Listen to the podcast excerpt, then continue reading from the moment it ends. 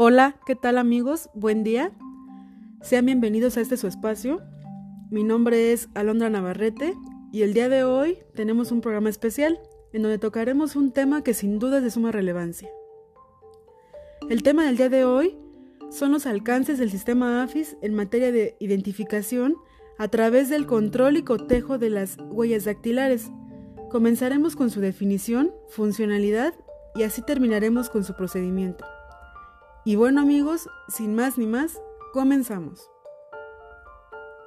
El sistema de identificación automatizada de huellas dactilares AFIS es una base de datos que permite verificar automáticamente la identidad de una persona mediante la comparación de huellas dactilares almacenadas.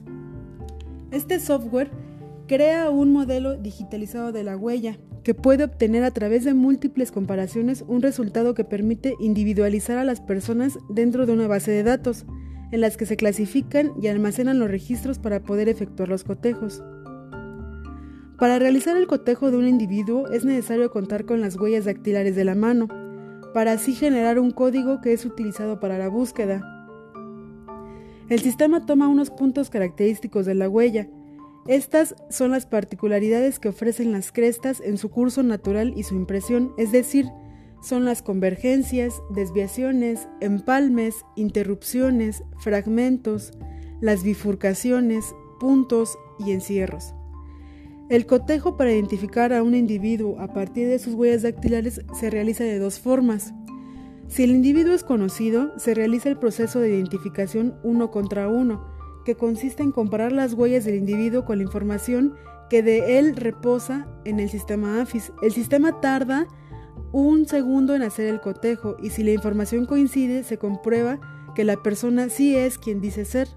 Si el individuo es desconocido, se realiza un proceso de identificación uno contra el universo, es decir, se compara la impresión dactilar de la persona contra el universo de las más de 900 millones de huellas almacenadas en las bases de datos AFIS en la gestión electrónica de documentos o en el Archivo Nacional de la Identificación, y que producen una coincidencia con los datos básicos de un individuo para identificar a quien corresponden. El sistema tarda entre 1 y 30 segundos aproximadamente en realizar la búsqueda.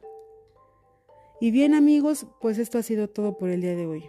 Agradezco su atención, espero haya sido de su agrado. Muchas gracias, hasta pronto. Thank you.